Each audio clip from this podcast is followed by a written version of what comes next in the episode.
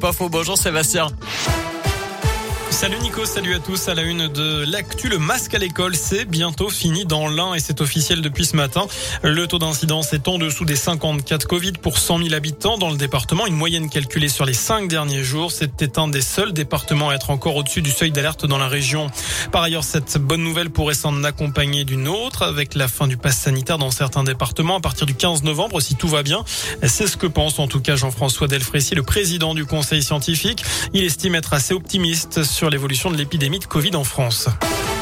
Dans le reste de l'actu, Xavier Bertrand débute sa campagne dans la région. Le président des Hauts-de-France, candidat à la présidentielle de 2022, organise sa première réunion publique. C'est ce soir, c'est à Oyonnax. Il sera aux côtés de Damien Abad, chef de file des députés Les Républicains. Une minute de silence en mémoire de Samuel Paty sera observée demain en fin d'après-midi dans tous les établissements scolaires du pays. Annonce du ministre Jean-Michel Blanquer. Il y a donc tout juste un an, ce prof d'histoire géo qui a fait une partie de ses études à Lyon avait été assassiné en pleine rue et en plein jour à la sortie de son collège de région parisienne, et ce pour avoir montré en classe des caricatures de Mahomet dans un cours sur la liberté d'expression. Dans l'actu aussi, ce jeudi, c'est la journée nationale de la qualité de l'air et le constat est effrayant. En 2018, trois enfants sur quatre en France respiraient un air pollué et les plus pauvres sont les plus touchés. C'est ce qui ressort d'une étude publiée ce matin par l'ONG Réseau Action Climat. Une pollution de l'air responsable de 48 000 décès chaque année en France, dont 4 300 en Auvergne-Rhône-Alpes selon les derniers chiffres de Santé publique France. Et puis dans le même vous l'avez constaté, l'explosion du prix des carburants.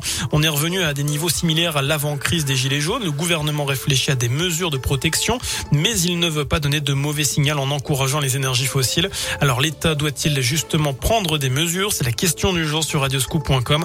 Vous avez jusqu'à 19h pour répondre sur notre site internet. À retenir aussi ce plan à 250 millions d'euros pour encourager la pratique sportive en vue des JO de 2024 à Paris. Emmanuel Macron va annoncer ce jeudi la construction de 5000 équipements partout en France. Des milliers de city-stades, dojos, terrains de basket ou terrains de tennis paddle vont être érigés d'ici trois ans. Le chef de l'État qui va chausser les crampons ce soir au cours d'un match de foot caritatif, pardon. Il débutera la rencontre au milieu de terrain face à des soignants de l'hôpital de Poissy en région parisienne. On retrouvera notamment eh bien des joueurs comme euh, l'ancien Jean-Michel Larquet, Dominique Rocheteau et même l'entraîneur de l'Olympique lyonnais à une époque, Rudy Garcia. Enfin, les amateurs de cyclisme avaient depuis longtemps noté cette date du 14 octobre. Le parcours du Tour de France 2022 a été dévoilé tout à l'heure. Un grand départ le 2 juillet de Copenhague. On le sait, trois étapes se tiendront au Danemark. Les coureurs arriveront à l'Alpe d'Huez le 14 juillet avant une étape entre Bourdoisan et Saint-Étienne le lendemain. Vous retrouvez le détail du parcours et les réactions sur notre site internet radioscoop.com. Voilà pour l'essentiel de l'actualité sur Radioscoop. Prochain point avec l'info, ce sera dans une demi-heure. À tout à l'heure.